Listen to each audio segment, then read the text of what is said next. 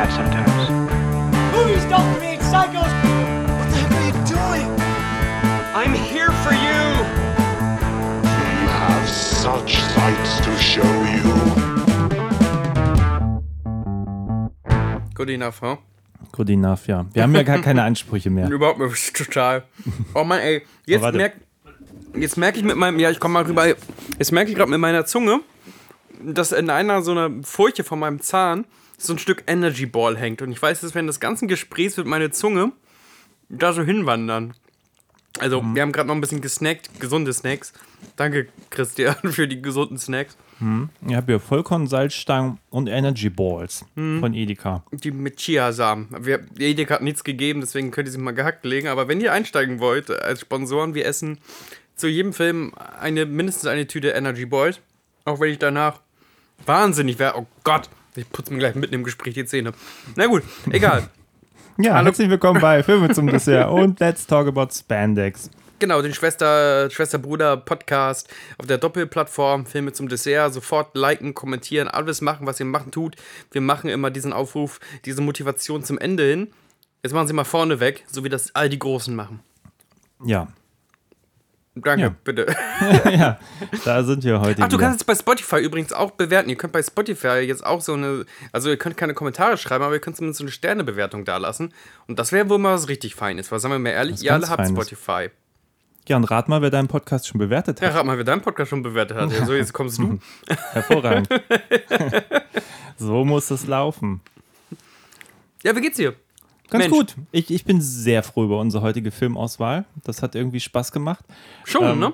Ja, ansonsten aber auch gut. Also ich war jetzt in letzter Zeit fleißig. Das ist ein bisschen doof. Ich habe zwei Podcasts vor. Warst richtig Content-Modus, ne? Die jetzt aber, jetzt wo wir drüber reden, auch immer noch nicht erschienen sind. Das ist ein bisschen das Problem. Ich habe die aufgenommen. Aber waren es denn. Filme, die dir gefallen haben?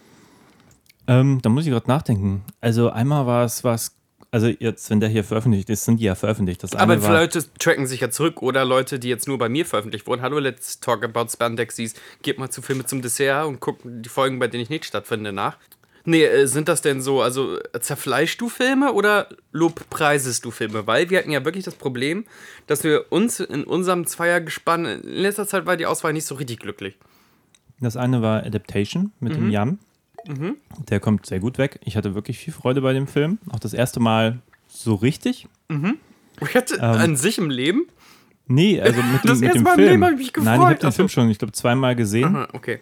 Und beide Male habe ich gedacht, ja, ich, ich mag ganz viel daran, aber es ist auch ein bisschen anstrengend. Und das war jetzt so das erste Mal, vielleicht auch, weil Jan so viel Begeisterung mitgebracht hat. Ach, das ist damit, aber vielleicht, das ist eine gute These. Vielleicht ziehe ich bei dir mal so die Energie aus dem Raum, wenn mir was nicht gefällt. Na gut, ich weiß nicht, ob das so bei Monster Hunter geklappt hätte. aber bei Adaptation war es schon sehr hilfreich, dass jemand Mhm. irgendwie auch immer loskichert und loslacht und das einfach auch irgendwie toll findet, dann ist man gleich so Du ungleich Anlacher. Du einen motivierter. Anlacher, ich merke das schon. Ja, manchmal. Ja, er hat lustige Momente, aber es ist so ein Film, musst dich halt wirklich drauf einlassen Mhm. und so. Und es hilft sicherlich, wenn Leute neben dir nicht anti sind und, und ähm, Ja. schon so abblocken und sagen, äh, was ist das für ein Scheiß, und Nicolas Cage finde ich blöd und, Ja. und äh, den auch noch zweimal finde ich noch blöder und so weiter und so fort. Nee, äh, das war sehr cool und auch cooles Gespräch, glaube ich. Und dann habe ich noch einen, einen Podcast über Scream 5 gemacht mit dem Alessandro. Das war, glaube ich, auch gut, auch wenn ich den Film nicht so mochte. Er mochte ihn. Also immer eine gewisse Wir hatten ein bisschen ein, Diskussionskultur. ein Streitgespräch, ja. Ja, kommt, oh, da kommt bin ich ja ja auch selten gespannt. vor. Wir Da sind ja meistens so, ah, finden wir beide Kacke, war früher wirklich besser, so irgendwie immer voll. Ja, echt, wir sind echt die Opis, die man. Also ich wünsche mir immer ganz oft das 80er und 90er Jahre Kino zurück. Also ich bin wirklich hängen geblieben. Äh, nee, dann höre ich mir doch direkt dieses Scream äh, 5 Podcast rein und lasse eine 5-Sterne-Bewertung ein zweites da, mal da mit meinem zweiten Spotify-Account oder wie man, das auch immer machen kann. Ja, ich freue mich. Ich habe gesehen, ähm, für Gute Stube mein ähm, Format auf dem offenen Kanal Hamburg, ist auf dem Tide-Kanal. Ähm, guckt doch gerne mal rein. Ähm, habe ich jetzt den neuen Guillermo del Toro angesehen. Ah, Nightmare Alley. Nightmare, Nightmare Alley. Ähm, spielt so ein bisschen in dieser Gaukler-Szene und Zeit der, der ähm, wirtschaftlichen, erst der Göhnenzeit und dann der wirtschaftlichen Depression natürlich auch. Ähm, und das, war ein sehr ernüchterndes äh, Kinoerlebnis. Zum einen, wir waren am Tag der deutschen Veröffentlichung, am, am Deutschland-Starttag im Kino. Ein großer Saal. war leer. es war leer. Ja. Also es waren drei Leute da. mit uns, also waren fünf Leute in diesem großen Saal im Zeise-Kino. Richtig, und das hat, das hat schon irgendwie diese, diese Kinoatmosphäre. Also dann hätte ich ihn echt auch richtig gut zu Hause gucken können. Na klar, großes Bild und toller Surround-Sound, aber ne, also wenn, wenn, wenn sich so ein Kinopublikum nicht gegenseitig mit Kraft anstecken kann, boah, das ist schon ziemlich Aber schwierig. das verstehe ich bei dem Film auch nicht. Es gab jetzt so zwei Filme, die für mich auch komplett untergegangen sind. Das eine ist der und dann der Macbeth von den Coen-Brüdern. Mhm. Stimmt, stimmt. Ähm, so beide Male, als ich geguckt habe, oh, wo kann ich den schauen? War es so die sind schnell wieder raus, die Filme. Ne? kleinen Aberton oder irgendwo im Zeise Kino 2. Der Zeise ist jetzt, wie gesagt, hat es mit Guillermo ja versucht in einem großen Saal, aber das rentiert sich nicht. Die Leute kommen nicht. Und dann haben wir auch mit den. ich gehe eigentlich ich auch nie in Zeise, also daran mag es vielleicht auch liegen. Aber du? Du warst nicht da. Wo warst du? Nein, also ich habe, also ich weiß nicht, ob ich das überhaupt erzählen darf, aber ich mach's einfach. Hören Sie ja eh nicht.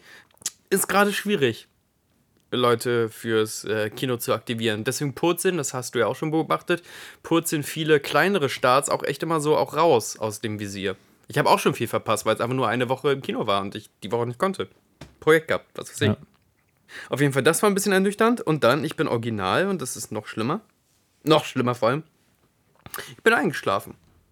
okay. Ich bin zum. Ich bin einmal bei dem Flintstones-Film im Kino eingeschlafen. Mhm. Und bei dem. Das ist mein zweiter Film, wo ich im Leben eingeschlafen bin. Und Okay. dass ich bei einem bei Guillermo. mir sind es ein paar mehr. echt, so richtig. Also ich bin richtig weggeknackt. Ja, ja. Ich, also ich habe manchmal so Filme, die sind mir dann auch zu spät. Ich weiß, ich war damals in so einer Preview von Mission Impossible 2. Ähm, Also sogar ein Knall-Puff-Bang-Film sogar. ja, ja, genau, aber der hat mich so kalt gelassen, da bin ich dann auch echt weggenickt, weil wahrscheinlich noch, schon nach einer halben Stunde oder so. aber doch, da gibt es einige bei mir. Also auch auf dem Filmfest gerne mal, wenn dann, wenn man dann so im großen Wahn denkt, okay, Mhm. jetzt muss man auch seine Karte voll ausnutzen, jetzt guckt man doch mal vier Filme am Tag.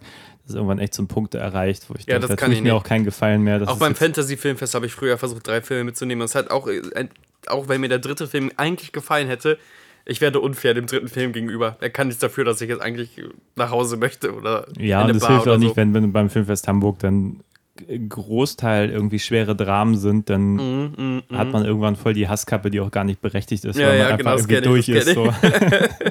Ähm, auf jeden Fall eingeschlafen, dann ganz vorsichtig aufgeweckt worden von der Person, mit der ich im Kino war. Die hat gemeint, ey, ähm, ich hätte dich ja schlafen lassen, aber du hast angefangen zu schnarchen irgendwann. Und dann dachte ich, alles klar, dann habe ich wenigstens den langweiligen Teil dieses Films vielleicht geskippt. So Natural Selection mäßig. Aber nein, der Film geht auch noch so arschlange. Der geht irgendwie 2 Stunden 20 Minuten und dann hat, hat er nochmal 40 Minuten auf mich eingekloppt. Das ist echt kein guter Film. Ich habe aber auch gelesen, er hat Längen. Also, der ist richtig, der hat richtig lang, der ist kaugummihaft. okay. So, und nicht gut. Und Drehbuch aus der Hölle. Und, ähm, Schade. Weil ich habe in letzter Zeit lange Filme gesehen, die mir ganz gut gefallen haben. Das eine war ja, ja, auch Spider-Man. Der ist auch so lang? Spider-Man, die ganzen Marvel-Filme sind so wahnsinnig lang. Okay. Ich habe nämlich zuletzt diesen, diesen Drive My Car gesehen, diesen japanischen. Ja, ja. Der ging drei Stunden, der war erstaunlich kurzweilig. Und lustige war, an dem Tag wollte ich eigentlich hier den House of Gucci sehen. Mhm. Dann haben Freunde gesagt, nee, zwei Stunden 45 ist viel zu lang. Dann gucken wir uns Lass uns Drive lang- gucken, der geht nur drei Stunden. Okay. Ja, und dann habe ich nämlich noch House of Gucci gesehen, House of Gucci habe ich auch verpasst. Genau das war der Film, an den ich daran gedacht 2,45 habe. ging. Und ich hatte großen Spaß. Der House of ist Gucci ist sofort äh, verschwunden, ne? Der war nicht lang im Kino. Zumindest im Deutschen nicht. Oder kann ich Ja. den jetzt irgendwo gucken?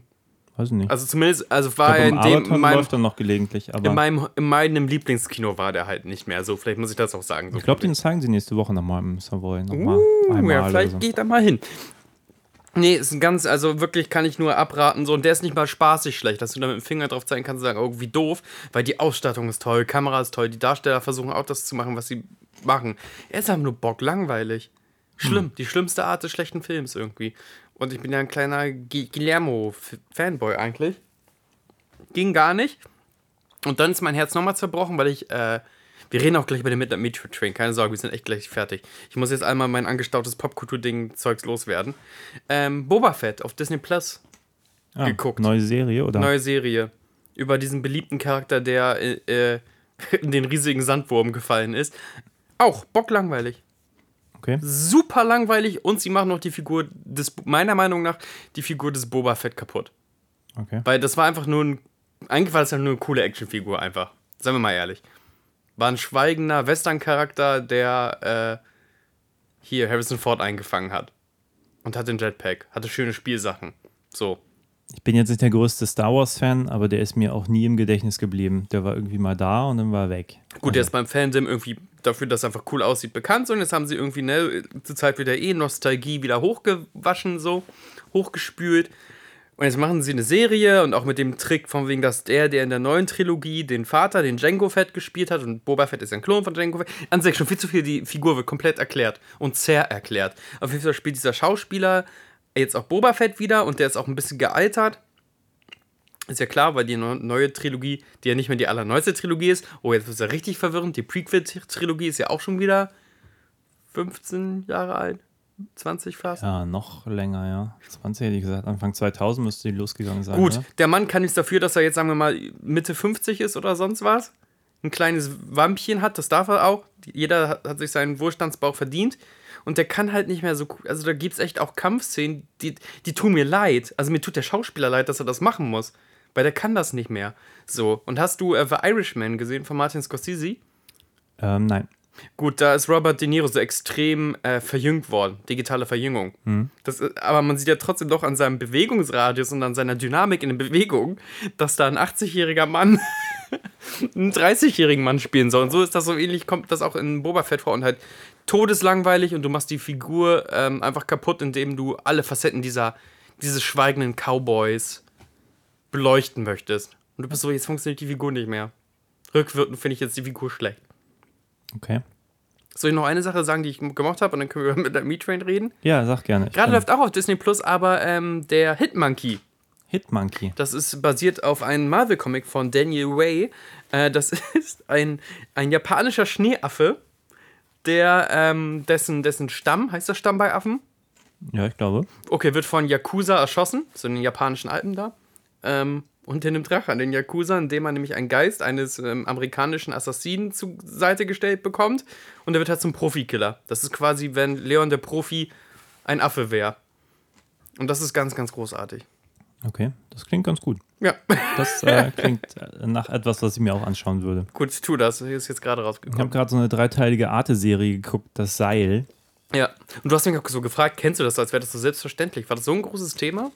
Hm, weiß ich nicht. Ich habe es irgendwo eine Internetdiskussion ähm, gefunden und habe dann gedacht, okay, das gucke ich mir mal an. Drei Folgen, die tun keinem weh. Ja. War aber echt nicht gut. Dabei mochte ich die Idee, dass irgendwelche Leute ein Seil im Wald finden und dem folgen und es einfach nicht endet. Ich, das hört sich für mich ein bisschen so an wie so ein Saturday Night Live Sketch, um ehrlich zu sein. Ja, ich So meine, Adam Sandler und Chris Farley gehen so ein Seil hinterher und das endet halt nicht und dann irgendwann fällt einer hin und sagt, warum endet dieses Seil nicht? Also, also der, ja, aber es ist so ein bisschen diese, diese Leute, die anfangen, ähm, da irgendeine Katakomben drunter zu steigen und landen, äh, kommen auch nie an, aber gehen dann auch nicht mehr zurück, weil sie irgendwann zu weit ja, sind. das und hört sich ein bisschen nach Arthouse-Horrorfilm an für mich. Ja, war echt doof. Achso, Ähm, super. Ja. Aber auch so, so mit Ansage doof, wo ich mir denke, also irgendwie, die bieten auf Arte schon dann die französische Originalfassung an, aber keine Untertitel. Das heißt, du musst es dann in der deutschen Fassung gucken. Äh, Mit irgendwie, da spielt so ein Brite mit, der wahrscheinlich im Original Französisch mit britischem Akzent Ja, spricht. ja, und ja, ja. dann guckst du das auf Deutsch und dann hörst du einen Deutschen, der einen Oh, britischen, einen, Akzent britischen Akzent nach. imitiert, ja, aber der Oh, well. klingt offenbar nicht Das ist wie ja ein, schrecklich. er klingt halt nicht wie ein echter Brite. Das ist halt fürchterlich. Oh nein, I don't really like das. Ja, das hört sich furchtbar an. ja, das das, ist ja ganz- ganz nicht schlimm. geil. Ja, das so. Nicht gucken. Das war so ein kleiner Medienrundumschlag und jetzt Ja. aber mal in den, in den Me-Train. Wieso wolltest du den unbedingt gucken? Ah, Ich weiß nicht, ich habe diese DVD mir mal vor Jahren gekauft. Das war hier irgendeine britische, eine Extreme Edition. Mhm. Uncutter than uncut, würde ich sagen. Ja, genau. The version you couldn't see at cinemas. Das ist doch mal was. Außerdem steht hier easily the best Clive Barker adaptation since the first Hellraiser film. Und daher kommt ja wahrscheinlich die Motivation, dass du dich ein bisschen in Clive Barker reinsteigerst gerade. Ja, ich habe tatsächlich einen Audiokommentar, äh, einen Audiokommentar, einen, einen, einen Podcast gehört über Hellraiser und da sprachen sie auch so ein bisschen über Clive Barker, dass der ganz lange so als der neue Stephen King gehandelt Genau. wurde, was es so ein bisschen damals vielleicht erklärt hat, dass überhaupt mit sowas Radikalem wie Hellraiser doch relativ ernsten, düsteren Film auch so in die Kinos kam, so in der Zeit in den 80ern, als, als alle irgendwie dann doch mehr unterhaltsamen Quatsch gemacht haben. Ja. So, und selbst Nightmare on Elm Street war ja ursprünglich mal sehr viel düsterer angelegt von äh, Wes Craven und ist dann auch irgendwie ein bisschen durch die Unterhaltungsmühle gedreht worden und Hellraiser damals irgendwie nicht. Und Finde ich nach wie vor in interessant. Ich habe damals auch ein Der paar. Hellraiser war aber auch nie auf dem großen Olymp der Horrorfiguren. Also er ist schon bekannt. Aber wäre das jetzt so eine Fußballmannschaft, ne? Also hier ist Mike Myers, ist Stürmer, äh, Ghostface ist in Abwehr und das kreative Mittelfeld ist Freddy Krüger. Dann wäre Hellraiser nur so auf der Ersatzbank. der zweite Torwart. Mm, das würde ich nicht so unterschreiben. Also wenn du findest Hellraiser so ikonisch wie Leatherface beispielsweise? Ja, was heißt so ikonisch, aber wenn man wirklich sagen würde, was sind so die Top 10 der, der ikonischen Horrorfiguren der, des Horrorfilms Mhm. aus den 80ern, ich glaube, da kommt man an, an Pinhead irgendwie nicht vorbei. Also da, klar ist dann irgendwie Leatherface dabei und natürlich Freddy Krüger und, und äh, Jason Voorhees. Jason, äh, der Leprechaun. Ähm, Ja, Leprechaun bin ich mir schon nicht mehr so sicher. Also Echt? Ich glaube, Pinhead kommt noch davor, oder? Leprechaun in, in, in Oder The Bronx und Leprechaun Zenobiten. in Space und wie das alles heißt. Naja, ist ja auch egal, da müssen wir nicht drüber streiten. Ich will nur sagen, von wegen, der ist nicht so groß wie Mike Myers, aber es ist trotzdem, ist ja trotzdem cool, dass äh, Clive Barker mit äh, Pinhead trotzdem ähm, Horror mitgestaltet hat.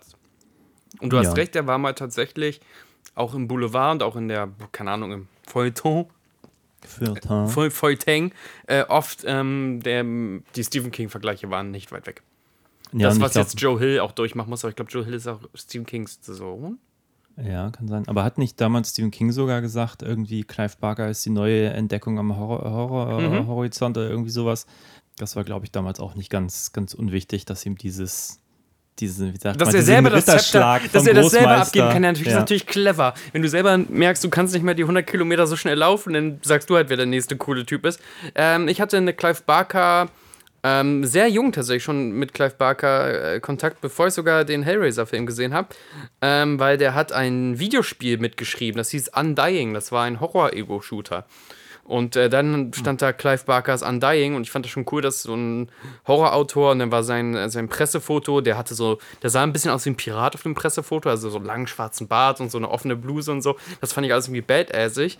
Und dann habe ich mich so ein bisschen in den reingelesen und habe dann, und da war ich natürlich dann auch vielleicht zu jung und ich gebe auch zu, zu infantil und vielleicht auch zu unsicher in der eigenen Sexualität, habe ich äh, immer gelesen, dass Clive Barker ähm, äh, dass bei dem immer ganz viel ähm, homoerotischer Subtext herrscht. Und dann habe ich mich entschieden, mich lange nicht mit Clive Barker zu beschäftigen, bis ich dann mir selber sicher genug war. Weil nicht, nicht dass ich ganz viel von dem mag und dann bin ich selber schwul oder so. Das konnte ich damals mit äh, 12, 13 nicht so richtig verknusen. Ja, das wäre ja auch.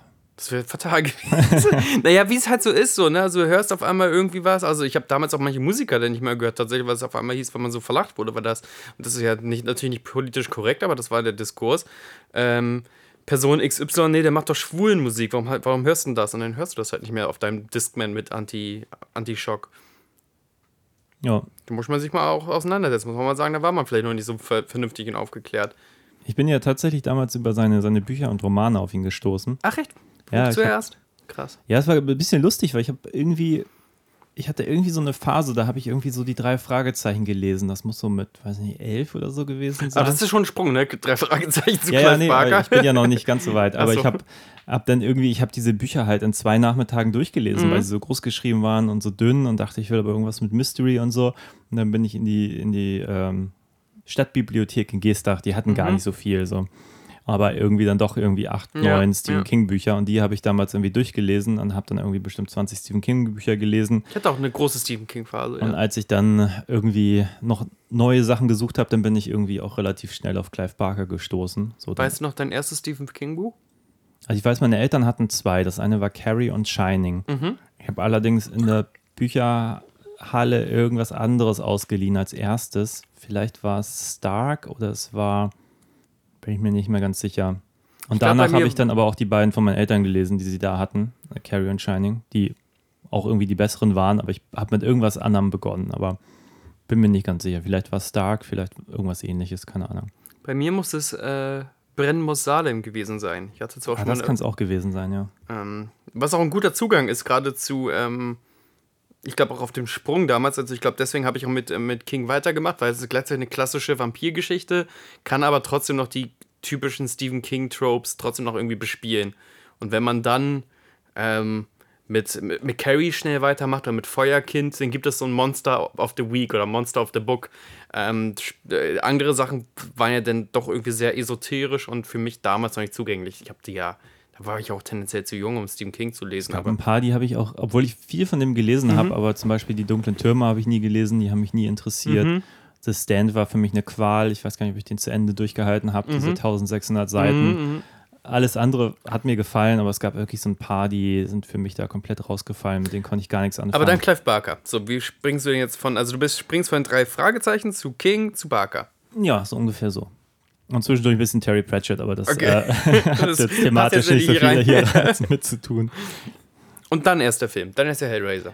Ja, und dann, glaube ich, bin ich irgendwie über die Hellraiser-Filme gestoßen. Aber ich kann doch gerade gar nicht mehr so genau sagen, wie. Ich weiß, ich habe irgendwann mal, vielleicht war es Hellraiser 2 in so einer völlig verstümmelten Fernsehfassung im Fernsehen gesehen. Die dürfte nur noch so 60 Minuten lang gegangen sein. Ja.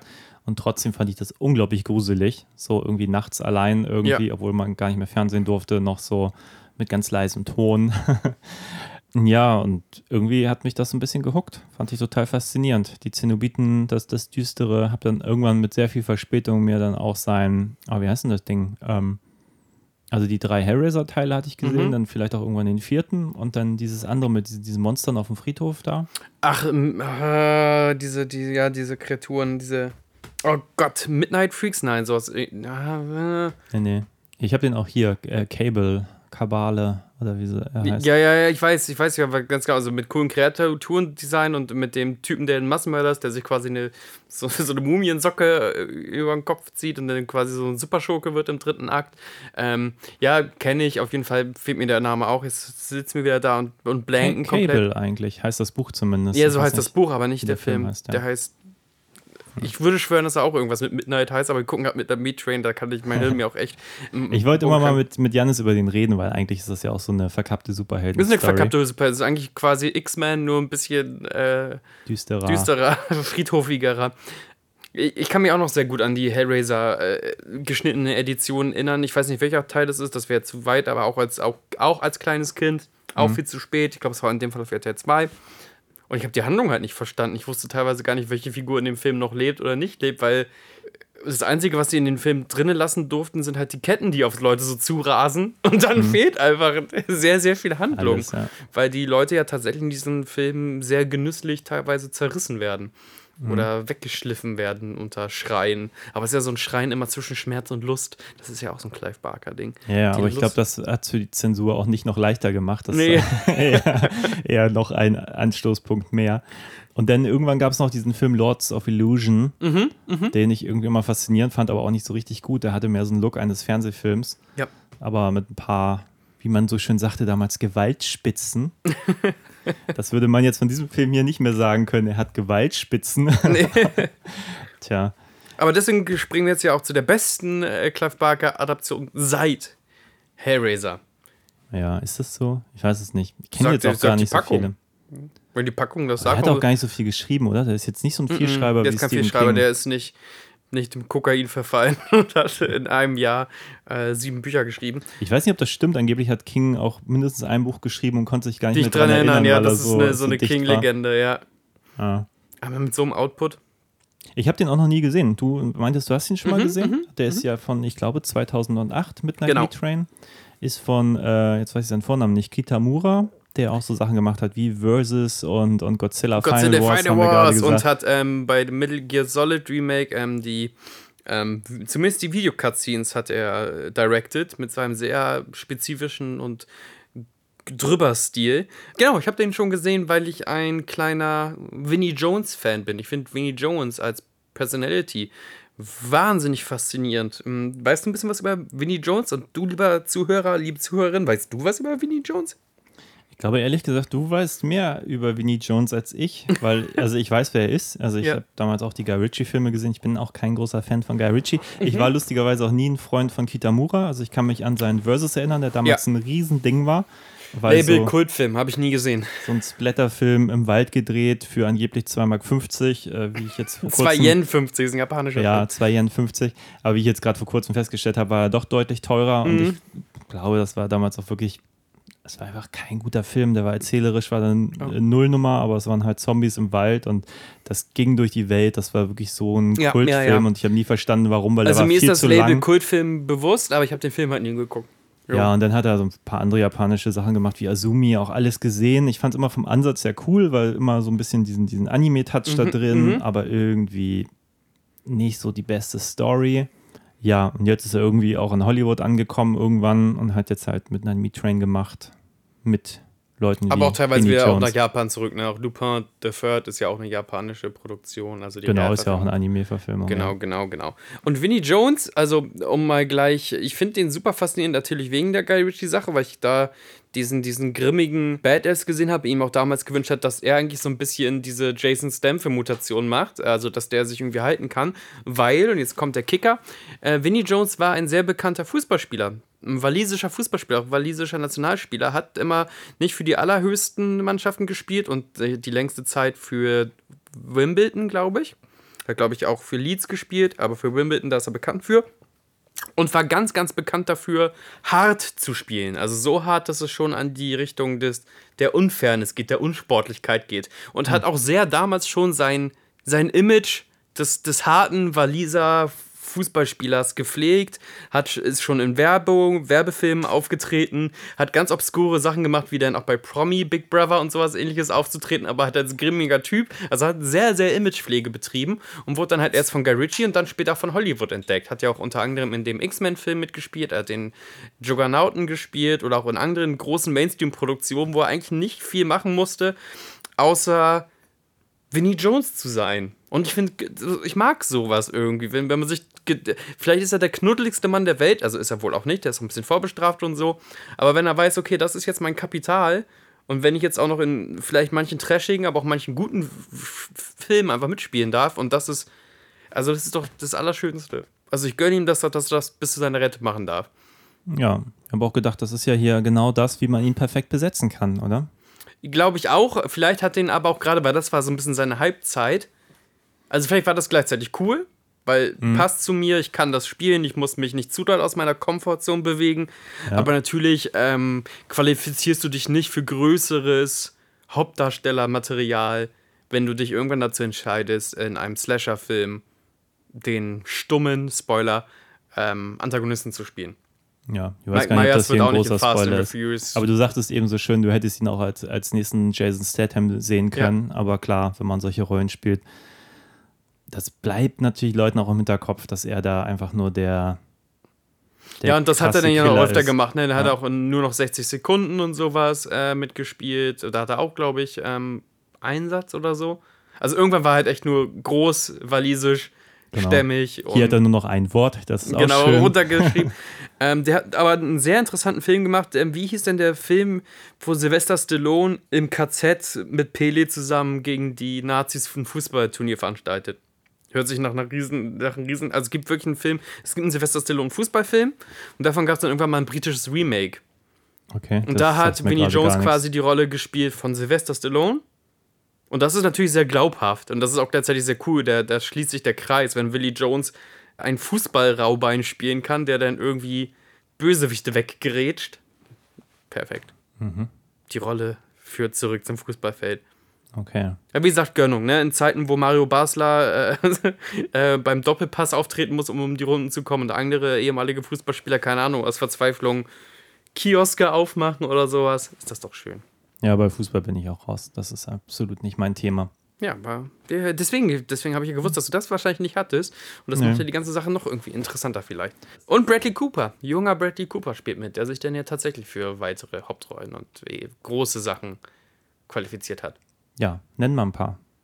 Äh, der spielt Rocket Raccoon bei den Guardians of the Galaxy. Stimmt. Ja, und ähm, hat, äh, hat eine Zeit lang in den ganzen Komödien, also in Hochzeitscrashern und so, hat er ja zum Beispiel eine Zeit lang immer den Antagonisten in so Comedy-Filmen gespielt, weil er ja schon auch ein Schönling ist und auch dieses Arrogante so machen kann.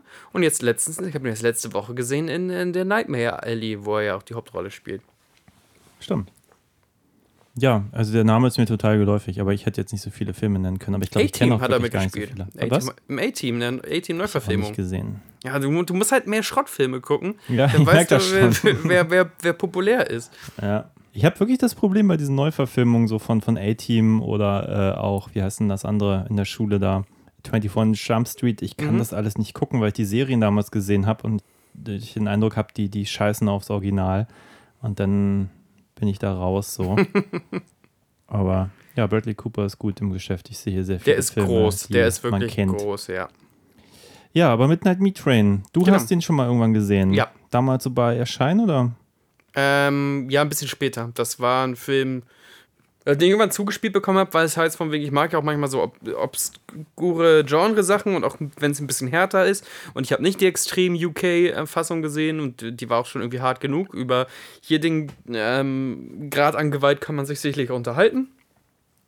Und ich fand den damals auch nur so so lala. War deswegen äh, extra gespannt, wo du gesagt hast, nee, du möchtest ihn unbedingt gucken. Hab gedacht, alles klar. Dann setze ich mich mit äh, in den Midnight Meat Train und, und ähm, dann lass mal fahren. Chu, Ja. chu, chu.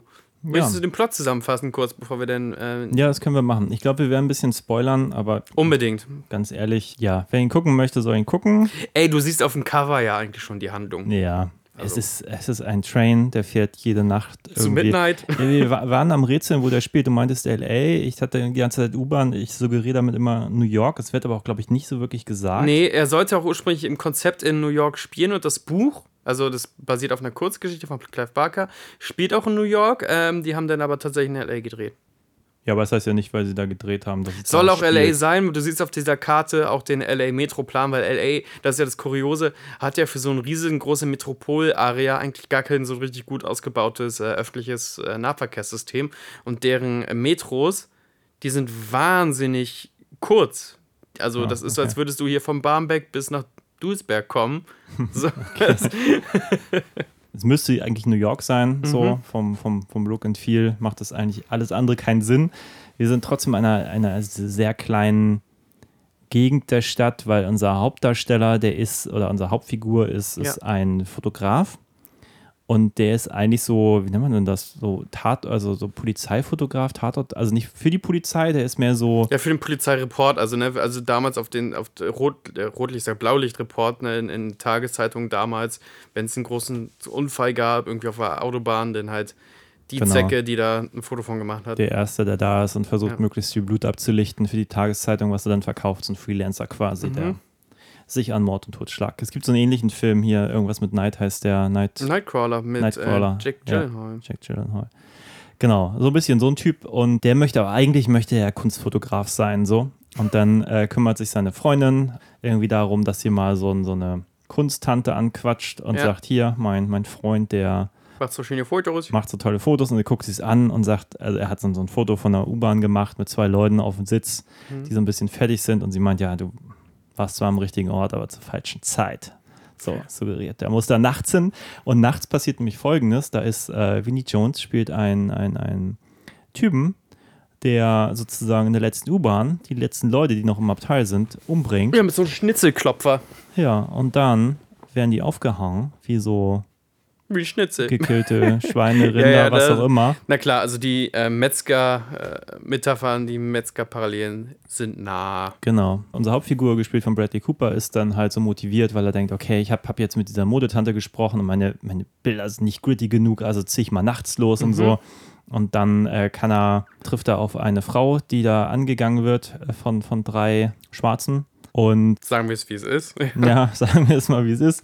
Der Film ist da äh, ziemlich klar auch in der, in der Rollenverteilung, die diese Frau bedrängen. Und er ist aber nicht so der Fotograf, der einfach dann nur Fotos macht und das geschehen lässt, sondern er kann sie sozusagen retten, äh, weil er sagt: Hier, äh, Jungs, lasst mal sein. Und, und hier ist eine Überwachungskamera und, und geht mal nach Hause und so. Und dann bedankt sie sich bei ihm, gibt ihm auch einen Knutscher auf den Mund. Mund. Und naja, auf jeden Fall sieht man noch, okay, da ist ein kräftiger Typ, der ihr die Tür aufhält in dieser Ja. Bahn, in die sie einsteigt. Und äh, man kann es nur ahnen zu dem Zeitpunkt, aber es wird schon Vinnie Jones sein. Tja, was ist einen Tag später in der Zeitung, sie wird vermisst. Ja, hübsche asiatisches Model ist in die Bahn gestiegen und kam die raus. Das ist ungefähr Genau. die Headline, die ist sehr spezifisch. Genau. Und dann fängt er halt an, ja, weiter Fotos zu machen von, den- von den dunklen Stellen der Stadt. Und was ist? Er trifft ziemlich schnell wieder auf unseren, unseren Butcher, den Vinnie Jones, Ja. von dem er jetzt nicht weiß, dass er der Verantwortliche ist, macht Fotos von ihm, macht dann auch irgendwann ein Foto von sein oder sieht seinen Ring, als er ihm versehentlich dann auch begegnet. Und sieht dann auf seinen Fotos auch den Ring und weiß schon, okay, der ist jetzt der, der die Leute verschwinden lässt und so. Und wird halt immer, immer neugieriger und immer, immer rabiater in seinen. Trifft den auch immer wieder, das müssen wir ja auch sagen. Genau, er folgt ihm halt zur Arbeit, zu, in seinen, seinen, seinen Metzgerjob und so und macht immer weiter Fotos und, und wagt Ja. sich immer weiter hinaus und wird auch immer aggressiver und seine Freundin geht er auch immer härter an und ähm, Er ist quasi wie besessen von diesem Rätsel. genau. Mhm. Und kann dann auch irgendwann keine Fotos mehr von Schönheit machen, ohne die ganze Zeit harte Flashes zu haben von den Gewalt, schrecklichen ja. Dingen, die ihm begegnet sind und so. Ja, das so, ja. Und natürlich, es kommt, wie es kommt. Irgendwann steigt er auch in die Bahn oder andere Leute steigen in die Bahn, die er kennt. Und äh, Jetzt muss er sich beweisen Es gegen sich zu. im Midnight Meet Tränen. ja. Ja, das hast du gut zusammengefasst. Und ich fand's gut, wir haben ihn jetzt zu zweit geguckt, dann ist er natürlich nicht so gruselig, als wenn man ihn allein im stillen hier nicht Kämmerlein den, hört. Genau, mit unseren Decken eingewickelt und haben gebibbert. Ähm, Ja, also ich glaube, wenn ich ihn jetzt allein geguckt hätte, auch noch mit Kopfhörern, dann hätte ich schon so ein paar Mal gedacht, oh, will ich nicht lieber ausmachen und morgen Mhm, weiter gucken und so. Der Ding ist schon unangenehm, der ist irgendwie Ja. sehr brutal, der ist sehr auch teilweise definitiv auch unnötig brutal. Also ich glaube, Ja. ein bisschen weniger wäre okay gewesen. Wir haben jetzt brauche auch die Extreme, äh, die Extreme UK Edition. Also danke, dass du die besorgt hast, aber ich brauche die nicht nochmal gucken. Das ist wirklich, ich meine auch ungefähr erkannt zu haben, welche Szenen ich noch nicht kannte. Und ich brauche sie auch nicht, weil ich auch diesmal weggeguckt habe. Also ich habe tatsächlich so ein Ding mit, ähm, erstmal Triggerwarnung für die lieben ZuhörerInnen. Ähm, ich habe so ein Ding mit Szenen irgendwie in Filmen. Also auch wenn in Spionagefilmen oder so oder in Krimifilmen Leuten das Gebiss entfernt wird, um, keine Ahnung, keine Spuren zu hinterlassen, das kann ich richtig schlecht. Das Ja. kann ich richtig schlecht. Und hier gibt es eine sehr genüssliche Zahnzähne. Zäh- Zahnzähne. Huiuiui, da wurde mir kurz ein bisschen anders. Mhm. Also es ist ein, Zähne und, und, und Nägel und so. Genau. Alles sehr, sehr unangenehm. die Blutfontänen sind tendenziell vielleicht sogar, manchmal sogar ein bisschen ästhetisch interessant bis unfreiwillig lustig. Ja, es gibt so ein paar Momente, das sind wirklich, das ist wirklich Kitamuras Handschrift, das ist absurd. Also es gibt ganz am Anfang einen Mord, da fliegen Augäpfel in, in gefühlten 3D in Richtung Kamera und so. Und das ist wirklich so drüber, dass es schon, also ich finde, das nimmt dem Film auch schon wirklich Härte. So, Es gibt so ein paar Momente auch inhaltlicher Natur, die wirklich unfreiwillig komisch sind. So. Ich hatte ja großen Spaß daran, wie zum Beispiel diese Kunstszene dargestellt wird weil er macht einfach, er macht mit so einer kleinen Leica-Kamera irgendwie immer Fotos, also und natürlich immer so von weit weg, dass er nicht gesehen Ja, wird. ja. Und so jeder, der sich mit Fotografie auskennt und denkt sich, ja, mit so einer Kamera, du brauchst irgendwie ein Tele, du brauchst irgendwie was, Ja. was Größeres, um nicht entdeckt zu werden und so. Das ist schon alles hart unplausibel. Und dann scheint er auch analog zu fotografieren. Er entwickelt das ja auch Mhm. Ja, ja. zwischenzeitlich. Und irgendwann drückt er halt so häufig drauf, dass man sich auch denkt, okay, das ist jetzt auch echt, echt richtiger Quatsch. Also hat sich auch keiner irgendwie, er wechselt nicht einmal im, im Film Im Film den Film. den Film, ja. Ja. Wo ich mir auch denke, ah, das ist schon, das ist auch ein bisschen schludrig, meines Erachtens. Dass man, Ja, aber Pistolen sind ja auch, haben auch unendliche Munition in Filmen. Ähm, Ja, aber ich finde, es ist immer ein Unterschied, ob man, ich sag mal, jetzt einen Actionfilm macht, wo geballert wird. Mhm. Ich, da habe ich ehrlich gesagt nicht so ein Problem mit. Aber wenn ich einen Film über einen Fotografen sehe, der auch offenbar keine zweite Kamera zu Hause Ja. hat und einfach, obwohl es analog sein müsste, nicht einmal den Film wechselt, das wäre ja auch visuell irgendwie interessant Mhm, zu sehen, dass er mit so einem physischen Medium auch mal während des Shoots umgehen muss. Und jedes Bild auch was wert ist, das ist ja der, der Riesenvorteil zu digital ja. das halte ich schon für ein bisschen schludrig, weil es den, Film, also weißt du, bei, bei, bei Gefechten verstehe ich ja noch, dass das irgendwie, irgendwie im Weg steht, um, um Action Mhm, zu inszenieren und so, aber hier hätte es ja der, der Spannungskurve, ja, das verstehe ich. wenn natürlich. plötzlich sein, sein Fotoapparat zurückspult äh, oder sonst was ja auch noch äh, einen Mehrwert verschafft vielleicht oder so. Naja, immer wenn du Expertise in irgendeiner Art und Weise erklärst und dann merkst du, da ist keine Expertise, also auch wie Bradley Cooper und das ist komisch, vielleicht war es damals noch nicht so. Also heutzutage weiß ja, hat jeder irgendwo, keine Ahnung, irgendeine Art von Digitalkamera zu Hause rumliegen und weiß ungefähr, wie ein Objektiv mit dem Scharfstellen und sowas funktioniert. Und der reißt der reist immer an diesem Objektiv rum, so, also äh, als gäbe es kein Morgen, jetzt wäre das ein unendlich Scroll irgendwie nach links und nach rechts, ähm, einfach nur, weil, äh, also er spielt diesen Fotografen so, wie ich früher, keine Ahnung, beim Rollenspiel mit Freunden irgendwie den rasenden Reporter gespielt habe und, der ging, ging, ging, ging. und dann kommt noch dazu noch so kleine Sachen, das ist natürlich ganz klar, es ist so eine Pancake-Lens, also so eine kleine schnucklige Linse, die da drauf hängt und immer wenn der Film das braucht, dann hat die auf einmal einen krassen Zoom. Gut, das ist jetzt vielleicht auch zu nerdig und dann gucken wir darauf und sagen, hahaha, aber äh, Also das ist jetzt auch nichts, womit der Film steht oder fällt, aber Ja. es ist für mich stellvertretend für die, die Momente, die so cheesy sind, so Mhm. wie auch sein, sein Absturz. Ja. Dann hat er irgendwie Sex mit seiner Freundin, geht sie härter an, so das ist sein erster Schritt, nachdem er schlimme Fotos gemacht hat oder sich einfach mit in der schlimmen äh, Er ist mal Gegend so aufgehalten hat. abgestiegen, ne? Also, Genau, und sein zweiter Step ist, dass er nicht mehr vegetarisch ist, sondern sich dann auch mal ein Steak bestellt. Und das ist halt. es was ist, für ein Monster! Es ist halt schon ein bisschen, bisschen gaga. So. Ja, das sind natürlich, äh, das ist eine Symbolik, die nicht funktioniert. Ja, und dann kann er halt auch keine Bilder mehr von ihr machen, von der Schönheit, sondern hat jedes Mal irgendwie Flashes de- der Ja. schlimmen Dinge, die ihm passiert sind. Und zu dem Zeitpunkt hat er streng genommen noch gar nichts Schlimmes erlebt. Also es Mhm. ist halt auch totaler Quatsch so. Also man versteht, was der Film möchte, aber der ist in seinen Mitteln alles andere als subtil und auch einfach ein bisschen dumm, muss man sagen. So. Ja, auch wie, wie schnell es voranschreitet. Also, das hast du ja gerade eben schon gesagt, aber wir sehen halt nicht den Abstieg. Also, er, er ist quasi irgendwann schon im Treibsand gefangen und du fragst als Zuschauer, hä, können wir erstmal sehen, wie du da überhaupt reintrittst irgendwie? Ja, und, genau. und dann ist, da ist es auch irgendwie ein Point of No Return. Du stehst da nicht wie bei anderen vergleichbaren, vergleichbaren Plots, wo du denkst, ah, vielleicht kann er sich noch rausfinden oder wer hätte er nur diesen einen Fehler nicht gemacht, dann wäre sein Leben normal weitergegangen oder so. Nee, der Typ, und das ist jetzt vielleicht leichter Spoiler, der Typ ist eigentlich schon von Anfang an in, zu deep, zu deep in der Handlung drin. Und das nimmt dem so ein bisschen die Spannung. Und äh, ich glaube schon, dass es so ein nettes und drüber so, ein- so, so ein Splatter-Spektakel teilweise ist. Ich weiß nicht, ob es hundertprozentig ein Spannungsfilm für mich ist. Der ist auch manchmal creepy und manchmal sind einzelne Szenen so ein bisschen gruselig. Aber der Film ist für mich kein Spannungsfilm. Ja, ich finde, einige Momente funktionieren gut. Äh, Ich habe auch kurz beim, beim, beim Gucken ja gesagt, es gibt so Momente, die ich einfach nicht mag. Wenn jetzt Leute, also wenn du einfach das Wissen hast, okay, Leute gehen jetzt in die Höhle des Löwen Mhm. und der wird gleich wiederkommen, so, das weiß man einfach, auch wenn das eigentlich rational keinen Sinn macht, weil der Ja. ist jetzt wahrscheinlich nie wieder in seine Wohnung Mhm. zurückgegangen, nachdem er sie verlassen hat.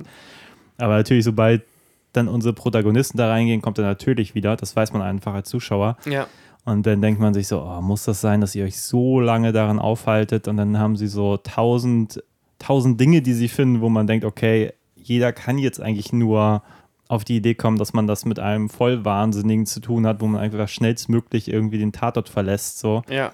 Und stattdessen gucken sie einfach weiter und weiter und natürlich kommt er irgendwann wieder. Und das sind dann immer so Momente, wo ich dann denke, okay, ich, ich verstehe, wie Spannung funktioniert, Mhm. aber manchmal halte ich irgendwie dieses Verhalten der, der Main-Protagonisten nicht aus, wenn ich denke, aber ihr könntet euch so viel schlauer verhalten und so. Ja. Ähm, ah ja, aber inhaltlich ist da wirklich auch in Plausibilität nicht viel zu holen. Wir haben ja auch schon gesagt, dass ein paar Dinge irgendwie cheesy sind, aber es geht schon damit los, immer wieder wenden sich Leute an die Polizei. Diese Polizei besteht aus Einer einer Frau. Ja. Irgendwann habe ich auch gedacht, okay, die ist jetzt, die benimmt sich auch total komisch. Die ist dann auch so, ja, ich, ich glaube, der Typ hat Leute ermordet und so und, und ich so, ja, aber der, wenn sie ihm das zurückgeben, was sie mitgenommen haben, dann, dann, äh, Dann ist er ihnen nicht böse oder äh, dann auch immer so umdrehen, also ne, die, die Sachen auch umdrehen, wie sie sind bei einem Menschen eingestiegen. Das macht man aber nicht. Und die sind so, ja, aber der tausend Knochensägen und da hängen noch, äh, da hängen noch Hautfetzen dran. Wie, sie können doch nicht einfach einsteigen. Naja, das ist natürlich irgendwie alles plump und ähm, auch ein bisschen doof. Und wenn man den Film zerdenkt, dann, dann zerfällt der auch ganz, ganz schnell.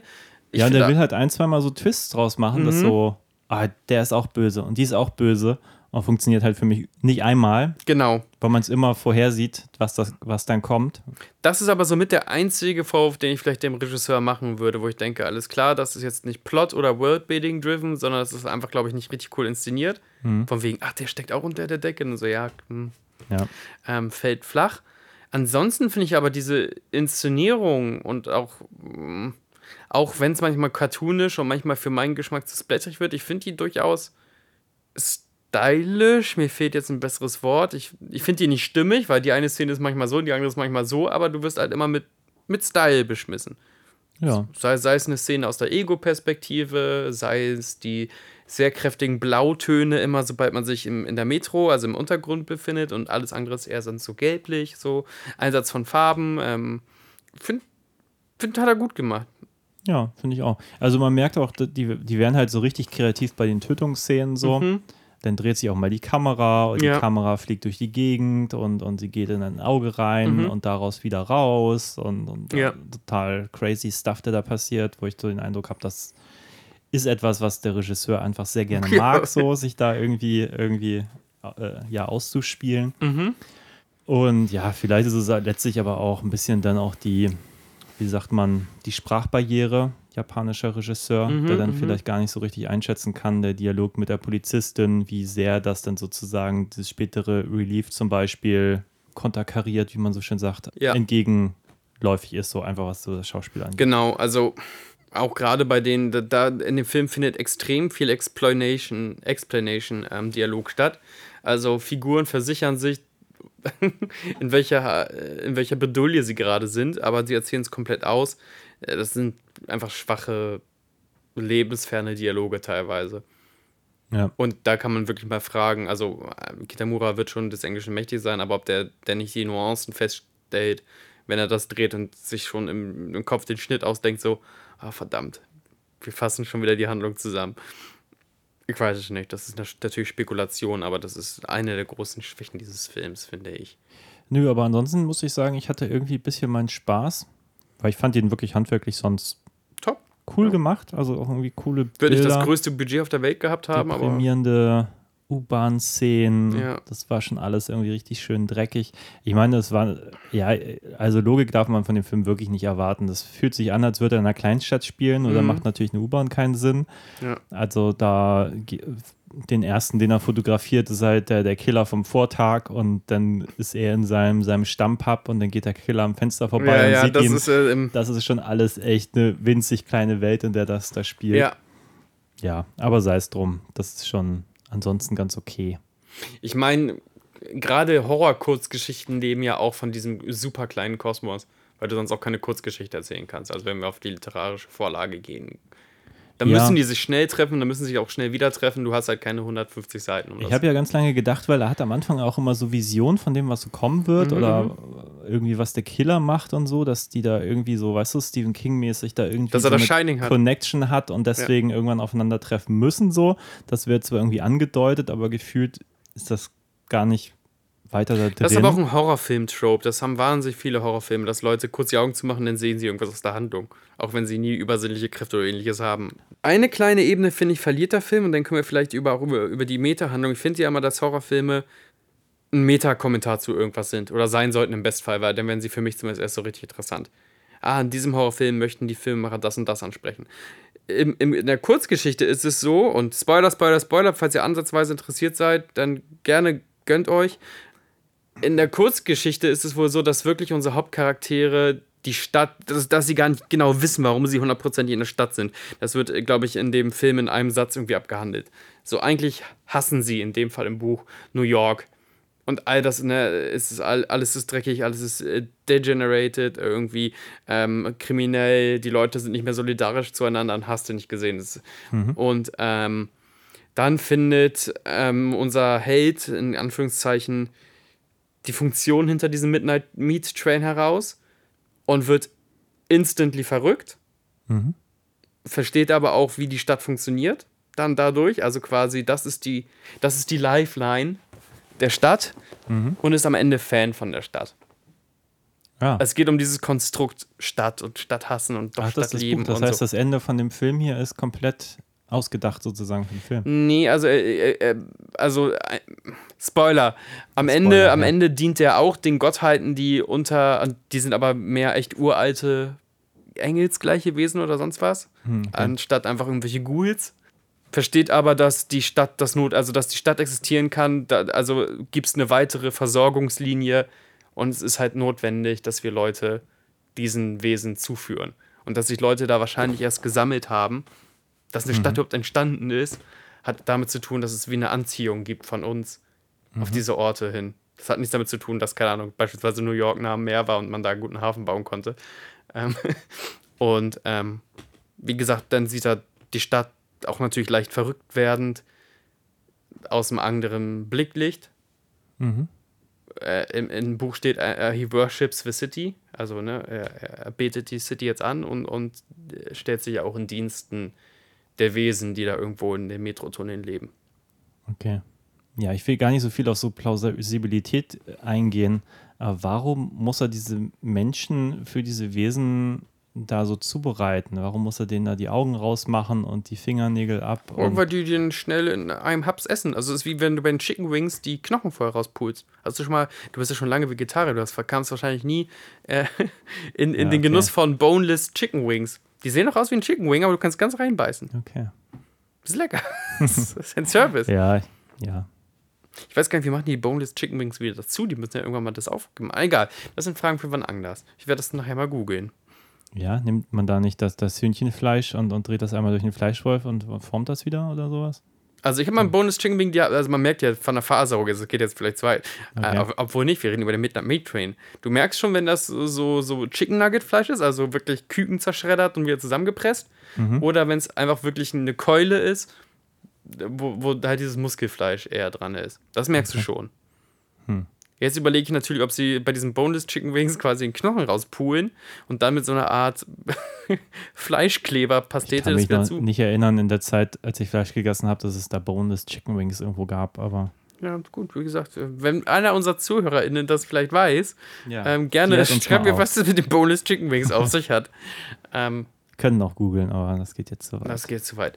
Nein, also auf jeden Fall ist das eine Sache, die in dem Film irgendwie fallen gelassen wird. Und dann muss man sagen, alles klar, da Clive Barker war ja Story Consultant auch bei dem Film. Dann wollten die sich auf irgendwas anderes konzentrieren, also auf irgendeine Über-, Unter-, Unter-Ober-Message. Mhm. Und ich weiß nicht hundertprozentig, ob ich sie gefunden habe. Das Kernthema, und das ist ja bei vielen Barker-Filmen ähnlich, es geht immer um diesen Abstieg in die, in die dunkle Seele, sozusagen, in diesem Mhm. Fall irgendwie der Stadt oder in, in die eigene und, und, und irgendwie die Düsternis entdecken. Ich glaube, das ist. Ähm, Ich finde aber nicht, dass der Film das beispielsweise schafft, die Stadt als Organismus zu zeigen. Und wenn ich das lese, dass, dass die, Kurzgeschichte da eine Motivation hatte. ja, aber dafür zeigt er mir auch zu wenig Stadt. Ja, klar. Also, das mag sicherlich auch Mhm. einfach ein Budgetding gewesen sein, weil man Ja. sieht auch einfach nicht viele Leute, man sieht auch einfach nicht viel mehr als diese eine U-Bahn und diese eine Station äh, und Ja. diese eine Straße. Irgendwie ist das alles sehr beschränkt so. Und gefühlt macht er halt auch nur Bilder von dem Butcher und vorher von, Mhm. also eigentlich nur, nur filmrelevante Ja, Sachen. ja, er ist ja, jetzt ja, auch nicht so, dass er viel durch, durch, durch Hinterhöfe streicht oder so. Also Mhm. da hat der Film sich schon sehr, sehr konzentriert, was einerseits natürlich gut ist, um irgendwie auch eine Geschichte zu erzählen. Andererseits natürlich auch das ganze Thema ganz schön verwässert so ein bisschen, weil wenn es wirklich um, um auch Düsternis der Stadt geht und so, wird es ja auch Sinn machen, wenn er viel mehr unter Junkies ist oder Mhm. anderes Elend sieht äh, in der Gosse oder so und Ja. man hat so den Eindruck, der konzentriert sich hier völlig nur auf seine Horrorhandlung und behauptet einfach ganz viel. Mhm. Äh, wie gesagt, ich habe mehrfach auch ja wirklich schmunzeln müssen äh, bei diesem ganzen Thema Kunst, wie das so verhandelt wird Ja. hier. Die Weil- Elite, die sich auf dem Weißwein in der Galerie trifft. Genau, er macht halt die ersten Bilder und da sagen sie, ja, das ist alles nicht dirty genug und nicht, Ja. Nicht stark genug und so. Und dann macht er halt quasi Schnappschlüsse von, von, von vermeintlichen Verbrechen oder von, von Kriminellen und alle sagen, oh, was für fantastische Bilder, voll deep und voll krass und man denkt sich, ja, naja, aber Du die Fotos ja- müssen ja trotzdem irgendwie gut sein, so die werden ja nicht einfach nur Ja, gut, ja. weil man Verbrechen fotografiert, dann wäre ja jeder jeder Tatortfotograf irgendwie der größte Künstler. Das ist natürlich totaler Quatsch. Das, Du hattest ja die Mutmaßung, dass eventuell die Eliten da sogar noch auch irgendwie mit drin stecken. Wo ich dachte, ich kannte ja das Ende schon, wo ich dachte, oh, das fände ich vielleicht sogar als Skript, nicht als ursprünglich, bin da, glaube ich, wie die Kurzgeschichte das machen möchte, fein. Ich dachte, ob ich das in der Filmversion gut gefunden hätte, wenn auf einmal, keine Ahnung, die anstatt Weißwein Obdachlosenblut auf einmal trinken. Keine Ahnung was so. Ich hätte das irgendwie cool gefunden. Ich glaube, es hätte sich mit dem Film auch nicht so viel widersprochen, wenn einfach viel mehr Leute. Also, wär, wenn er quasi der Einzige ist, so ein bisschen Rosemary's Baby-mäßig, der nicht weiß, was da eigentlich vor sich geht in der Stadt. Mhm. Ja, ja, Das genau. hätte ich irgendwie cool gefunden, wenn diese ganze High Society um ihn herum irgendwie komplett eingeweiht ist, dass da Ja. unten irgendwelche Menschen von Vinnie Jones gekillt werden, um dann irgendwie diesen Viechern in der U-Bahn zum Fraß vorgeworfen zu werden und so. Ja, wird hier nicht gemacht und auch das ganze Künstlerding ist halt ja eigentlich nur, nur, Aufhänger für den Plot. Ja. Aber irgendwie habe ich gedacht, auch wie diese. diese Aber dafür auch zu groß, ne? Also einfach für, für ein Add-on ist es schon fast zu viel Zeit, aber auch Ja. gleichzeitig nicht ausstaffiert genug, dass du denkst, ach, also die größte Tragödie wäre gewesen, also wenn man da wirklich denkt, da hängen die Figuren irgendwie dran, aber das, ähm, die, diese Ausfahrt kann unser Held gefühlt gar nicht mehr nehmen, sobald er einmal äh, Vinnie Jones breite Schultern gesehen hat. Da kommt halt auch nichts mehr dazu, weil Nee. zum Beispiel diese, diese Kunstdame so, da hätte ich gedacht, mit der passiert noch irgendwas. Die Agentin, so. ja, dafür ist sie auch viel zu prominent gesetzt, äh, besetzt, das ist ja Brooke Shields. Ja, und sie ist ja auch so die, die, ah, du musst hier die, die bösen Sachen ablichten und du warst viel zu früh in der U-Bahn, du musst Mhm, Ja. später hin und so, als wenn sie irgendwas weiß, so. Ja. Und dann, ja, passiert einfach gar nichts. So, irgendwann kriegt er dann seine Ausstellung so, Ja. Nachdem er eigentlich gefühlt Vinnie Jones tausendmal abgelichtet hat, wie er gar nichts macht. Und das scheint einfach auch böse genug zu sein, so einfach von der Aura für so eine Ausstellung. Ja. Ich weiß nicht, ich habe eigentlich gedacht, dass der ganze Aufhänger wäre, dass er dann noch dieses dritte Foto schießen muss und deswegen dann auch am Ende in die U-Bahn geht, aber vorher kriegt er auch schon dann eine Ausstellung. Das Mhm. Ja, heißt, ja, eigentlich der ist eigentlich schon Schritt an ja seinem schon, Ziel, ja, ja. schon längst getan. Also, ja, ich glaube, da bin ich dann aber auch mehr der Zyniker, wenn ich denke, dann macht man schon einen zynischen Film, dann macht doch die Ausstellung quasi ganz am Schluss, äh, zeigt, dass alle eigentlich irgendwie involviert sind und sie haben dann anhand seines Fotoapparats, den Vinnie Jones ihnen gegeben hat, da nochmal die, die letzten Bilder entwickeln lassen, um den neuen Und großen sehen Künstler da, die, zu feiern. sehen da die wirklich aufgehangenen Leute und sowas hat man noch nie gesehen. So aufgehangene Leute in der LA-Metro. Ja. Ja, ähm, ja das, das wäre es ja so ein bisschen gewesen. Ne? Da sehe ich genauso und wie gesagt, ich, ich verstehe die Endmessage nicht. Also ne, ich mag es halt, wenn Horrorfilme eine Übermessage haben. Also von The Hills Have Eyes, die, den ich sehr, sehr liebe, äh, bis hin sogar zur politischen Lesweise von ähm, ähm, der Texas Chainsaw Massacre oder den sehr moralischen, äh, den sehr moralin getränkten, fast Bru Bruder Grimm-mäßigen Moralin von äh, Freitag den 13. Äh, ich, ich mag das, wenn ich das so, so erkenne und hier habe ich es halt irgendwie gefühlt nicht. Auch dadurch nicht, dass das, ähm, Spoiler, Spoiler, Spoiler, irgendwie so, so stumpfe und stumme Monster sind, die am Ende im, im U-Bahn-Schacht leben und nicht irgendwie Sachen, wo du denkst, ach, die sind irgendwie erhaben oder zumindest eine eigene Kultur oder so, wie, wie so parallel Vampir, Kannibal, Menschen, was weiß ich, die sind vergleichsweise für mich uninteressant zumindest. Ja, ich habe auch gedacht, wenn es so ein paar Ghouls sind, dann denke ich mir, wenn die äh, Menschheit drumherum von denen wüsste, dann ballern sie die irgendwie in der U-Bahn Ja. ab und gut ist so. ja, eben. Also ja, die Notwendigkeit, dass da jetzt irgendwas da unten lebt, was man füttern muss, damit es nicht nach außen kommt, habe ich jetzt auch nicht gesehen. Vor allem da fehlt dann auch vielleicht das Budget irgendwie. Mhm. Aber auch, da. dass sie diese magische Verführung ausmachen. Also deswegen funktionieren Städte erst. so. Also das, die Idee wäre ja quasi, von wegen hier unter Barmbek hast du das Problem, die Leute haben sich jetzt in Barmbek angesiedelt, weil da irgendwo im Keller ähm, diese Viecher leben. Das ist so eine ganz toxische Beziehung, die wir aber auch brauchen. Äh, deswegen brauchen wir Städte. Städte sind so ein Sündenfuhl, aber wir möchten das auch so. Und das müssen wir füttern. Und dann macht diese Verführung, dieses Absteigen in das äh, Schmuddelige, was du ja selber gesagt hast, was Clive Barker umtreibt, dann macht das wieder für mich Sinn. Im Film verliert er diese Sinnsache.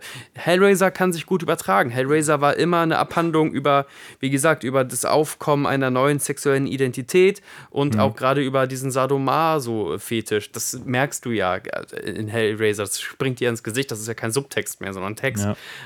Und hier Aber- fehlt das mir irgendwie und ich, ich weiß nicht warum. Naja, aber ich meine, der große Unterschied zu Hellraiser ist, dass das Böse ja Facetten hat. So. Ich fand es hier eigentlich auch ganz gut, dass Vinnie Jones halt nicht einfach nur der unbesiegbare Killer ist, sondern ganz offenbar ja auch irgendwie krank und in dem Moment, wo er an, an jemanden kräftigeren kommt, den er als Opfer ausgewählt hat, dass der durchaus mit dem ein bisschen kämpfen muss, so, Ja. auch wenn er wahrscheinlich gewonnen hätte. Finde ich eigentlich ganz cool. Aber nichtsdestotrotz sind natürlich die Zenobiten, da hat ja jede, jeder dieser Zenobiten auch noch eine eigene Agenda. Ja. Ähm, eigentlich ist ja auch, und das fand ich immer richtig stark zum Beispiel an, an und vor allem den Pinhead. Ich habe gerade gelesen, dass Clive Barker diesen Begriff gar nicht mag. Sorry, Ähm, Clive. Das hat wohl das, das Drehteam dieser Figur irgendwie. Oh, scheiße, was heißt, wenn wir demnächst jetzt nur eine Einstern-Bewertung bei Spotify kriegen? Ja, eigentlich im Original da war das Clive. Eigentlich heißt, heißt äh, hier Pinhead im Buch wohl der The Priest oder sowas? Oder Ja, irgendwie sowas. Irgendwie der Preacher oder Priest, ja. Genau, und ähm, ja, egal, aber ähm, das fand ich halt sehr, sehr cool, dass, dass wenn die, die Kirsty, ich weiß nicht, ob es in Teil 2 ist, irgendwie dieses, dieses Tor zur Hölle öffnet und so. Und man denkt so, ah, scheiße, jetzt sind, sind da die Zenobiten und so, jetzt ist sie am Arsch und er sagt, oh, ähm, it wasn't you who called me, weil sie eigentlich ja nur Mittel, also Ja, das, ja, genau. dieses Tor geöffnet hat, aber Ja. jemand anders wollte das nämlich. Und das Genau. fand ich halt total stark, zum Beispiel. Und ähm, ja, so, so viel Tiefe hat hier keiner der Bösewichter. Was schade ist, weil, wie du sagst, wenn, wenn die, die Gottheiten quasi da unter der Erde, wenn das welche wären, eben auch so Zenobitenartige Geschöpfe, hätte das eine ganz andere Notwendigkeit, glaube ich Ja. auch, wenn man als Zuschauer nachher verstanden hätte, dass das gemacht werden muss, was da jede Nacht passiert. Genau.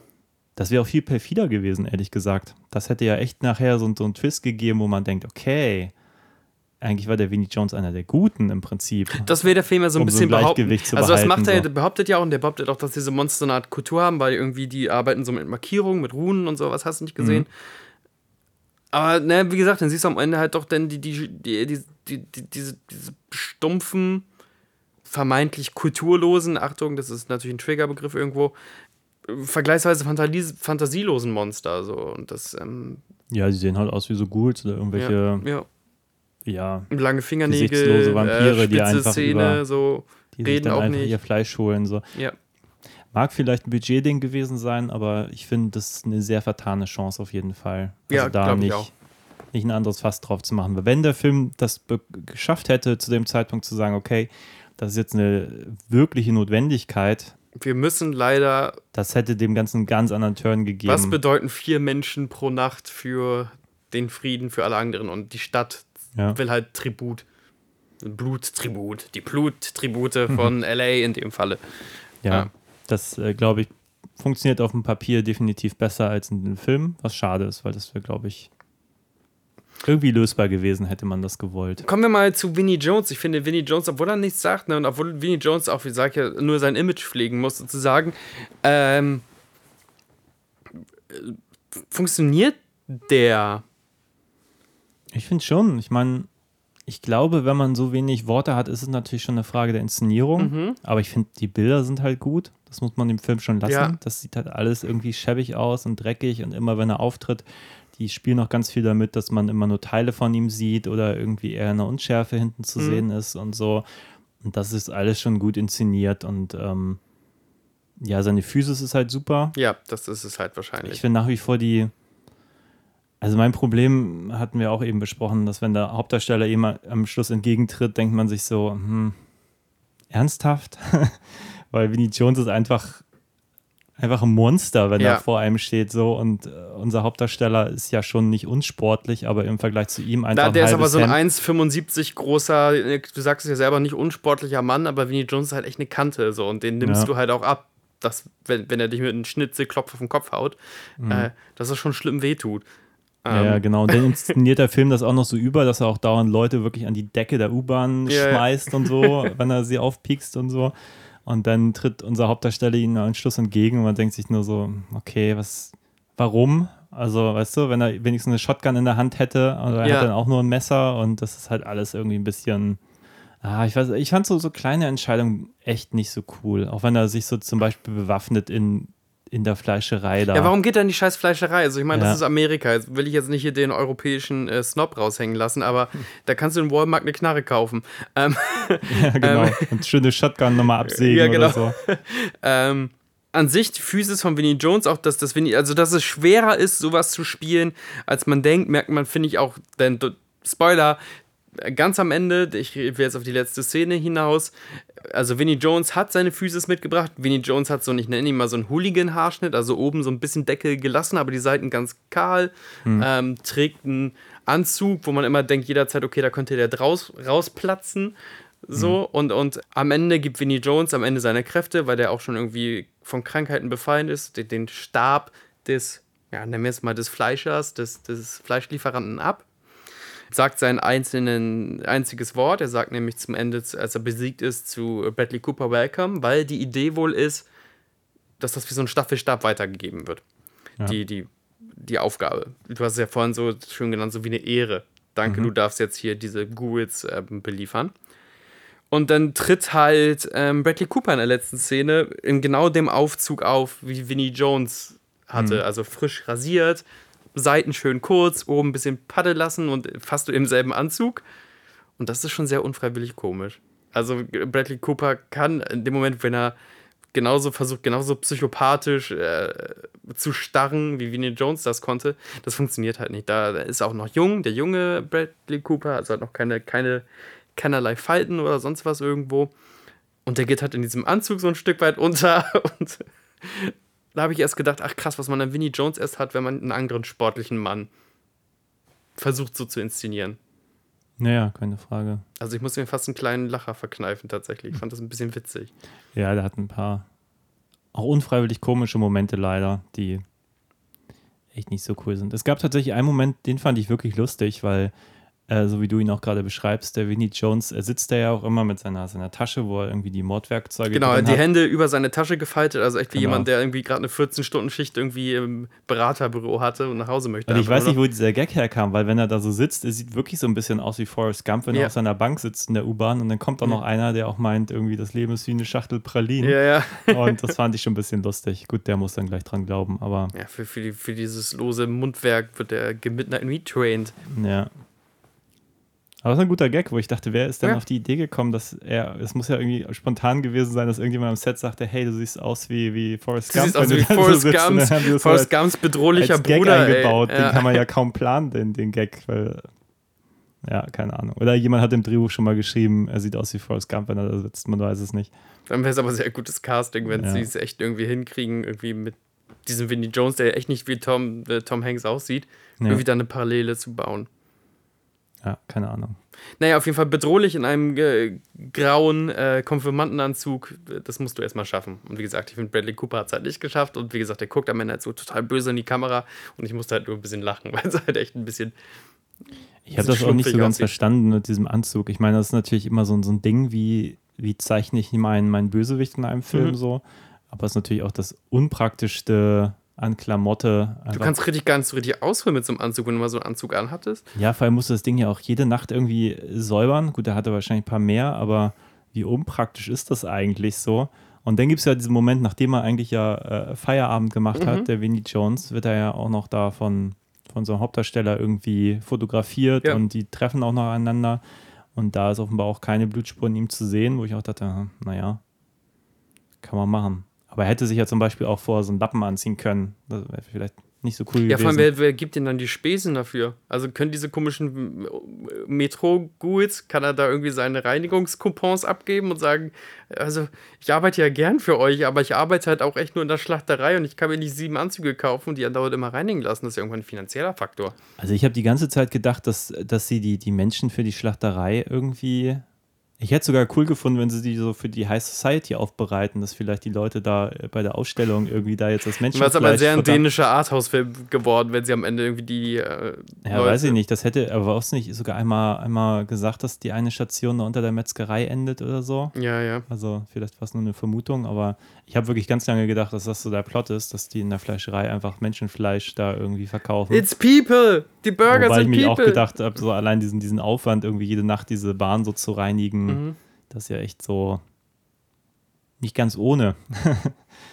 Gut, für wen ist der Film jetzt was? Ist der was für Bloodhounds? Ist der was für, für Genre-Fans? Äh, Wem, wem gibst du jetzt deine UK-Extrem-Edition als nächstes in die Hand? Naja, ich meine, Bloodhounds kennen den ja sowieso und das ist, glaube ich, jetzt kein Geheimtipp mehr.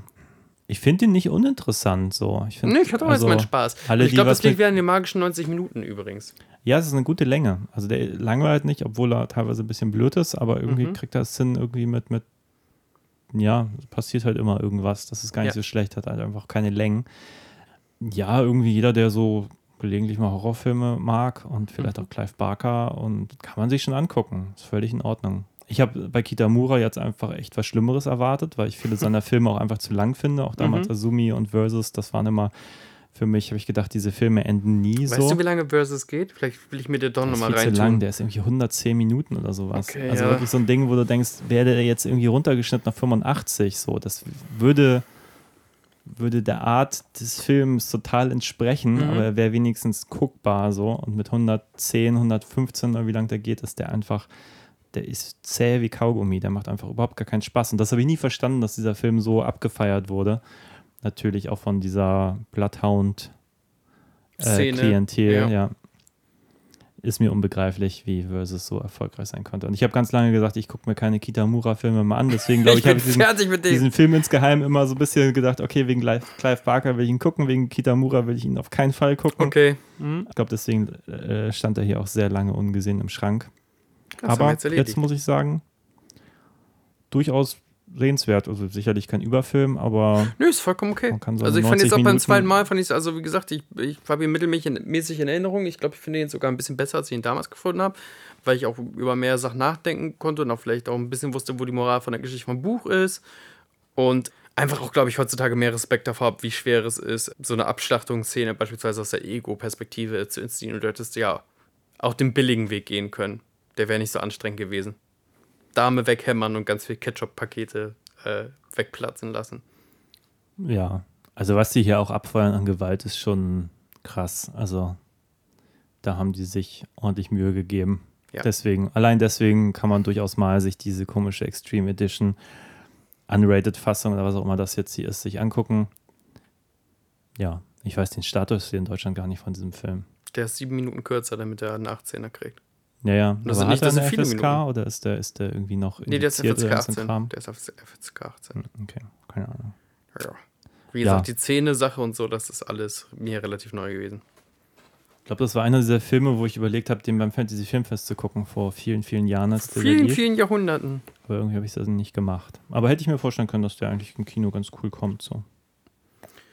Gut, hast du sonst noch irgendwas zu diskutieren oder irgendwas, was du deinen HörerInnen äh, mitgeben magst? Mitgeben magst, Ja, die Moral Ahnung. von der Geschichte. Ja, ich brauche jetzt, ich brauche eine Moral, ich brauche ein Überthema. und wenn schon der Film kein Überthema hatte, was ist das Überdach dieses Podcasts? ich habe irgendwann mal gedacht, dass, dass wir mit diesem Film ja gar nicht so weit weg sind von The Hunt, über den wir neulich sprachen. Ja, ach stimmt, der hat Ist uns ja- gefallen, das Ist stimmt. ja in diesem Sinne ja nur so halb so Menschenjagd-Thema, aber irgendwie doch so ein bisschen. Also, Äh, ja, äh, Menschenjagd nicht aus einer, obwohl es ja eigentlich auch eine Gesellschaft heraus. Ja, ja. Also, äh, das also ist der, eine der von Fokus liegt jetzt nicht auf, auf eine Person lange jagen, sondern Leute steigen in die Bahn und werden dann quasi Ja. auch nicht lang gejagt, sondern sofort umgebracht, aber ja, Mai. Naja, es geht ja dann auf jeden Fall darum, von wegen, wir sind nicht ganz oben auf der Fress, äh, Fresshierarchie. Genau, Und sei es jetzt nun für Versorgung oder für Unterhaltung, das ist ja im Endeffekt egal. das stimmt. Was kommt denn demnächst für Knaller auf Filme zum Dessert.de? Das ist eine sehr gute Frage. Wir haben ja so ein paar Dinge auf, auf der Agenda. Also was Menschenjagd angeht, weiß ich, dass wir letztes Mal darüber sprachen, dass wir die, das Millionenspiel machen sollten. Ja, der, äh, irgendein gütiger Mensch hat mir das Millionenspiel nämlich äh, geschickt. Das, Ja, komisch. Das war offenbar sofort in deinem Briefkasten, ne? Ähm, ja, lass den gucken. Menschenjagd, die Menschenjagd-Wochen bei Filme zum Dessert. Ich werde demnächst auch wieder zum klassischen Spandex-Film zurück. Yay. Muss mir nochmal andere, ähm, auch Du mal. hast so häufig Spider-Man gesehen, du musst einen Podcast darüber ja, machen. ich dachte, wir machen das bei der guten Stube. Ich mache nochmal Werbung für meine Sendung. Ähm, auch sorry, wenn ich, also äh, Christian hält gerade den Filme zum Dessert-Output hoch. Ich schaffe es gerade nicht, mir andere Gesprächspartner klarzumachen. Falls du, der das jetzt hörst, doch mal ein Gesprächspartner zu irgendeinem Thema sein mag, dann melde dich doch bei mir. Ich schaffe nämlich echt nicht mehr als Filme zu gucken und andere Projekte irgendwie anzuschieben. Und deswegen danke für, dein, äh, für deinen Output-Wahnsinn. Ja. Jetzt ähm, seit Winter des letzten Jahres kommt da ja regelmäßig was. Ja, ja, ich will auch weiter. Flo ist jetzt durch mit seinem, seinem letzten Job und Gott sei Dank. auch schon. Wir wollen jetzt endlich mal wieder und äh, mal gucken, was da kommt. Ob wir mit Carpenter weitermachen oder vielleicht doch nochmal den letzten Bond nochmal frisch äh, uns anschauen oder so. Ja, genau. Und schreibt doch mal Christian oder Filme zum Dessert oder irgendwas über Instagram direkt an, falls irgendjemand auch mal mit mir über die grüne Laterne oder Deadpool oder ähnliches mir quatschen mag. oder mit uns beiden. Machen Oder mit uns beiden. das Kommt, neulich kommt mit, mit Janis war auch sehr schön, super, als wir mal gut. zu dort waren. Ja. Das können wir mal machen. Wie gesagt, ich kann gerade nicht Akquise machen. Ich kann hier nur Energy Balls fressen und den Kopf über Wasser halten.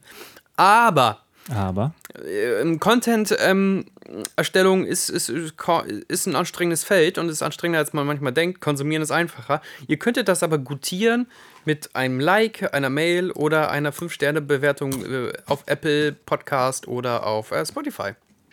ja. Macht doch mal. Und Ihr seid doch gerade eben Programm drin. Ihr hört das ja Freunden. irgendwo ab. Genau. Einfach auf Filme zum Dessert.de geben. Das eh Die Seite Das ist die mitbeste, genau. mitbeste Homepage, die ich kenne. Ja. Man kann es auch bei Spotify in, äh, abonnieren und dann kriegt man das auch mal ganz vorne dann angezeigt. wenn Rums. Wenn eine So. neue Folge raus ist, ja. Support your Genau. little creators. Die großen, denen geht's gut. Die, die ätzen zwar auch alle, dass die Reichweiten kleiner werden, aber dann werden die von uns klein, so richtig klein. So, das ist mal mein Appell. Ihr müsst das hochhalten. Wir Ja. müssen machen. Ja, ich glaube, wir machen jetzt aber trotzdem mal Schluss. Ja, genau. Habt einen schönen Tag noch und wir sehen uns beim nächsten Mal bei Filme zum Dessert und bei Let's Talk About Spandex. Tschüssis. Auf Wiedersehen.